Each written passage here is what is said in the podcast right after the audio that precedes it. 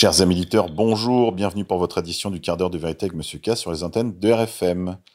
Édition du vendredi 12 mars 2021. Aujourd'hui, nous sommes la Sainte Justine, la Sainte Justine Bezzoli, 1319, née à Arezzo en Toscane. Elle entre à 13 ans chez les bénédictines. Elle vit ensuite comme recluse à Civitella. On a également la Saint Paul de Léon, 572, évêque et confesseur. Originaire de Grande-Bretagne, il vécut la vie érémétique dès l'âge de 15 ans, en ermite. Ordonné prêtre par l'évêque de Winchester à 22 ans, il est appelé auprès du roi, mais il préfère traverser la Manche, espérant reprendre sa vie de solitaire. Le comte de Léon le voulait comme évêque. Il l'envoya donc à Paris, où il fut consacré dans la cathédrale de Paris.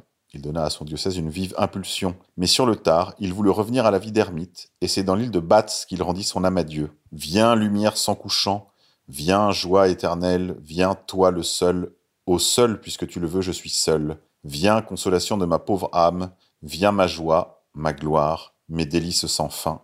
Saint Siméon le théologien. Monde d'après, le FMI s'inquiète d'une explosion sociale post-Covid, avec une augmentation des troubles sociaux dans le monde via businessbourse.com. Manque de confiance dans les institutions, mauvaise gouvernance, pauvreté et inégalité. Le FMI s'inquiète d'une explosion sociale après le Covid, avec une augmentation des troubles sociaux dans le monde. Pour approfondir cette étude, vous pouvez toujours lire l'article de Philippe Barrett, Sophia Chen et Nan Li, qui établit les rapports entre les répercussions sociales des pandémies. En 1832, Paris est frappé par la grande épidémie de choléra. En quelques mois, la maladie emporte 20 000 personnes dans une ville qui compte alors 650 000 habitants. La plupart des décès surviennent au cœur de la ville, où vivent dans des conditions sordides de nombreux travailleurs pauvres, attirés à Paris par la révolution industrielle. La progression de la maladie avive les tensions de classe, les riches reprochant aux pauvres de propager la maladie, et les pauvres pensant qu'on les empoisonne. Bientôt, animosité et colère se portent sur la figure du roi, déjà impopulaire. Les funérailles du général Lamarck, victime de l'épidémie et défenseur des causes populaires, déclenchent d'importantes manifestations contre le gouvernement. Ces scènes de rue barricadées sont immortalisées dans Les Misérables de Victor Hugo. De la peste de Justinien à l'épidémie de grippe de 1918 en passant par la peste noire, l'histoire regorge d'exemples de flambées infectieuses aux répercussions de long terme pour la société, qui ont redessiné la politique, bouleversé l'ordre établi et dans certains cas, semé des troubles sociaux.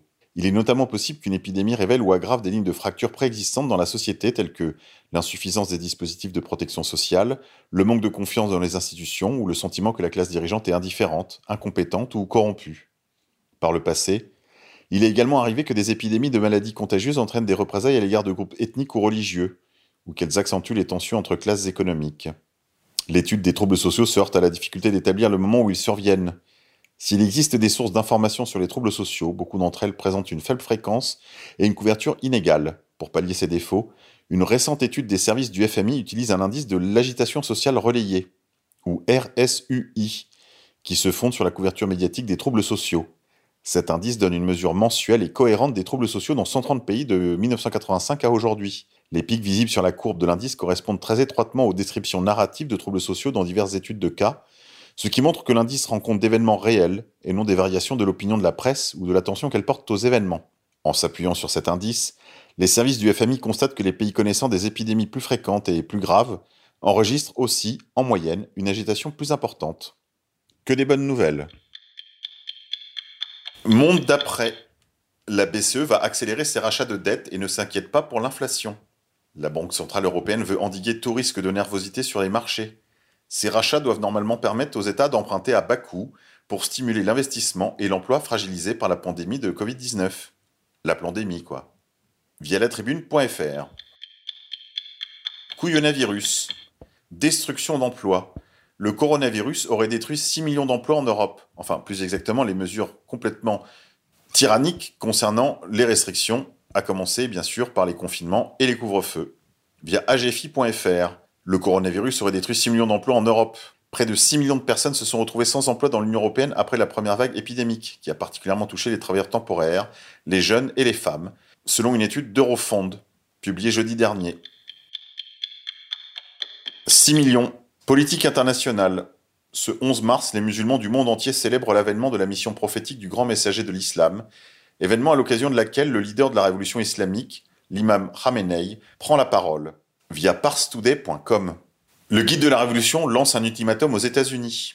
Pour l'ayatollah Khamenei, le prophète de l'islam a été de loin un dirigeant politique et sa prophétie, tout en cherchant à faire valoir les valeurs humaines et à générer des êtres moraux et croyants, cherchait aussi à jeter les fondements d'une société égalitaire et juste où l'homme se sent heureux. Sa mission a donc aussi été politique, fonder un État. Et cet aspect qui lui a valu autant d'aversion et d'hostilité n'est évidemment pas négligé en islam. Car l'islam, religion de la justice et d'équité comme étant le générateur d'État, les ennemis ne le tolèrent pas et c'est ce qui arrive aussi à notre ordre islamique, selon les propres mots du guide de la Révolution. Dans une partie de son discours, le leader a dénoncé une sournoise rhétorique médiatique occidentale qui cherche à inculquer à l'Iran et aux alliés de l'Iran, au sein de l'axe de la résistance, l'image des partis qui refusent les offres de paix et qui cherchent à faire la guerre. Entendez Israël. C'est faux de dire que la République islamique d'Iran veut la guerre partout. Non et non. L'Iran n'a aucun problème avec les États et partis qui ne cherchent pas à l'affronter. Le Coran, livre saint, auquel nous nous référons, toujours selon les mots du guide de la Révolution, a bien défini l'ennemi. Et l'ennemi n'est pas celui qui a une religion différente, une conviction différente, mais bien celui qui nous refuse nos droits fondamentaux. Le Coran recommande à tout musulman de se défendre, de s'armer pour faire peur aux ennemis, aux ennemis et aux ennemis seuls. Des ennemis actifs, genre ceux auxquels nous avons fait face tout au début de notre révolution. L'Iran a été bien tolérant, mais les ennemis n'ont pas tardé à comploter, et l'Amérique plus que les autres. Or, pour faire face à ces ennemis, il faut deux éléments, tous deux importants, le discernement et la patience, qui nous immuniseraient définitivement en tout lieu et situation. Le discernement revient à être subtil et à savoir faire le meilleur et le bon choix. Quant à la patience, elle veut dire la persévérance dans la voie qu'on s'est fixée et choisie. Plus loin dans ses propos, le leader de la révolution islamique a ajouté Ces deux éléments, toute société qui en fait une raison, saura préserver son unité, loin des agissements incessants des ennemis. Pays de lumière, en Israël, la situation covidique se complique pour les soignants s'ils refusent la vaccination. 80 employés de l'hôpital Adassa à Jérusalem, médecins, infirmières et administratifs, ont été placés en congé sans solde car ils ont refusé de se faire vacciner. Une décision que les Israéliens semblent comprendre alors que la vie reprend dans le pays. 85% des plus de 40 ans ont d'ores et déjà été vaccinés. En Israël, on n'hésite pas à employer la manière forte avec les soignants qui ne veulent pas se faire vacciner. Le directeur général de l'hôpital Adassa à Jérusalem a ainsi placé en congé sans solde 80 employés qui ont refusé la vaccination. Comme révélé par Aretz, ils sont médecins, personnels soignants et administratifs. C'est très peu par rapport aux 6500 salariés de ce célèbre hôpital israélien, dont l'immense majorité ont été inoculés. Mais c'est un geste fort, et parmi les personnels et les patients, la plupart approuvent cette sévérité. Demain, chez vous. Messieurs les soignants, si vous ne vous rebellez pas très rapidement, ce sera votre tour. Résistance, vue dans la rue, mise en scène macabre ce matin au-dessus de la station Porte de Vincennes à Paris. Les travailleurs motorisés ont été accueillis par trois pendus portant les mentions la culture, la vie sociale et les commerçants, accompagnés du hashtag 135 balles. Le tout était surmonté d'une banderole Sauvez des vies, sortez de chez vous. Une nouvelle dénonciation de la politique sanitaire autoritaire du gouvernement tout au long de cette crise du Covid-19 qui dure maintenant depuis un an. Les mesures gouvernementales ont en effet un coût qui ne cesse de s'alourdir, alors que s'amoncellent les mesures qui semblent plus que jamais aussi iniques et inefficaces aux yeux d'un peuple en voie de paupérisation, via Covid-1984. Grippe 19 toujours. Le secrétaire d'État chargé du tourisme confirme le QR code, plus généralement l'affichage, sera une obligation pour entrer dans un restaurant. Écoutez. Que ça veut dire que le QR code, il sera obligatoire pour aller au restaurant quand les restaurants vont ouvrir? Ah ben, le QR code euh, sera euh, obligatoire en termes d'affichage euh, et à ce moment-là, ça permet et, on demandera aux gens de, de, de, le scanner. Et pour ceux qui ne sont pas outillés de matériel, eh bien, on, on Mais ça aura veut dire vraisemblablement. Que vous ne pourrez pas rentrer dans le restaurant si vous refusez soit le QR code, soit de vous noter dans le carnet? Ah, écoutez, tout ça, on va continuer à y travailler et avec Cédrico, avec les professionnels. Mais il y a un moment, la responsabilité, c'est aussi de pas être dans une démarche égoïste. On, on, est chacun responsable aussi de la santé des autres. Hein. on est dans ce moment où, euh, euh, comment dire, euh, eh bien, il faut être solidaire, uni, et, chacun détient une parcelle de la capacité à reprendre. Grippe 19 toujours. L'utilisation des caméras pour mesurer le port du masque dans les transports encadrés par un décret.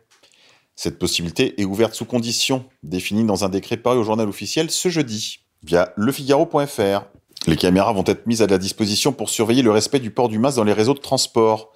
Un décret publié au journal officiel ce jeudi précise cette possibilité dans les zones où le port du masque est obligatoire, dans les véhicules ou les espaces accessibles au public et affectés au transport public de voyageurs. Dans ces territoires, les exploitants des services de transport public collectif de voyageurs ainsi que les gestionnaires des espaces affectés à ces services, comme la RATP ou la SNCF par exemple, doivent s'assurer que le port du masque est bien respecté, À cet effet, ces acteurs pourront désormais s'appuyer sur un outil à disposition, leur système de vidéosurveillance. Concrètement, les réseaux de surveillance vidéo vont pouvoir être mis à contribution pendant un an pour mesurer le respect de l'obligation du port du masque à des fins d'évaluation statistique. Fermez les guillemets. Les données tirées de ces examens doivent leur permettre de moduler leurs actions d'information et de sensibilisation du public, afin, disent-ils, d'améliorer les résultats. Il s'agit donc avant tout d'une mesure, non d'un contrôle, effectuée grâce à un traitement logiciel spécifique permettant l'analyse en temps réel du flux vidéo. En un mot, des caméras intelligentes. Mais ne croyez pas à leur rhétorique, il s'agit bien sûr pour l'instant d'une mesure provisoire et d'une décision destinée à faire des mesures. Cependant, progressivement, ce sera votre vie. Tribu de lumière, le président israélien Shimon Peres ainsi que le premier ministre Yitzhak Rabin étaient complices dans les opérations d'espionnage de John Pollard, espion israélo-américain au bénéfice d'Israël. Avec des alliés comme ça, qui a besoin d'ennemis Via le Times of Israel. Opinion. États-Unis. Le monde ferait face à des menaces antisémites d'un nouveau genre.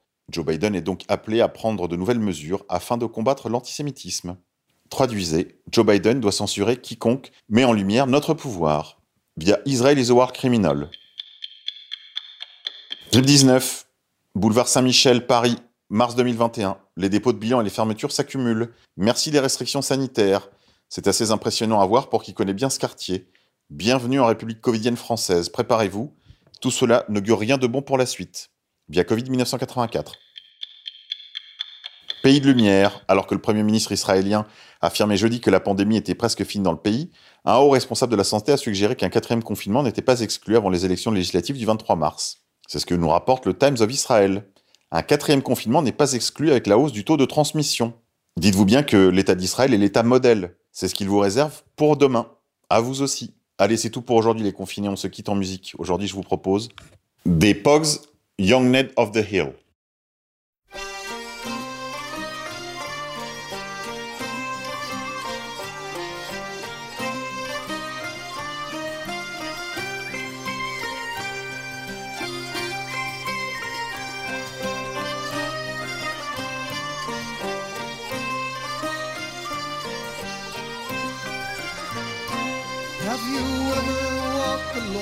Jackson Hill from where the curl cry, or seen the raven black as night upon the windswept sky.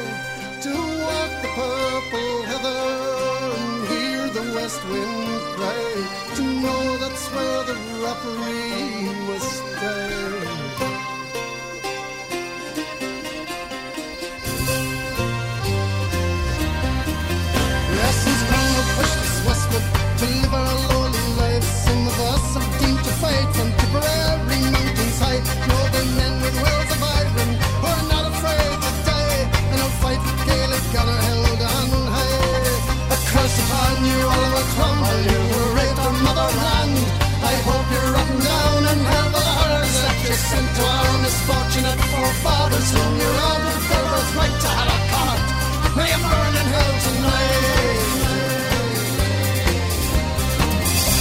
rich man I lay.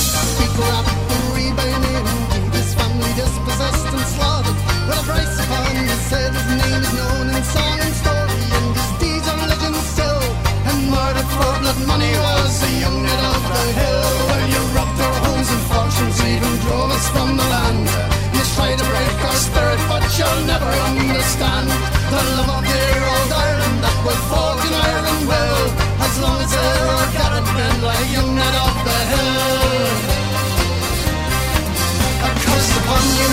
someone who raped a motherland. I hope you're written down in hell for the horror that you sent to our misfortunate forefathers when you robbed of their birthright.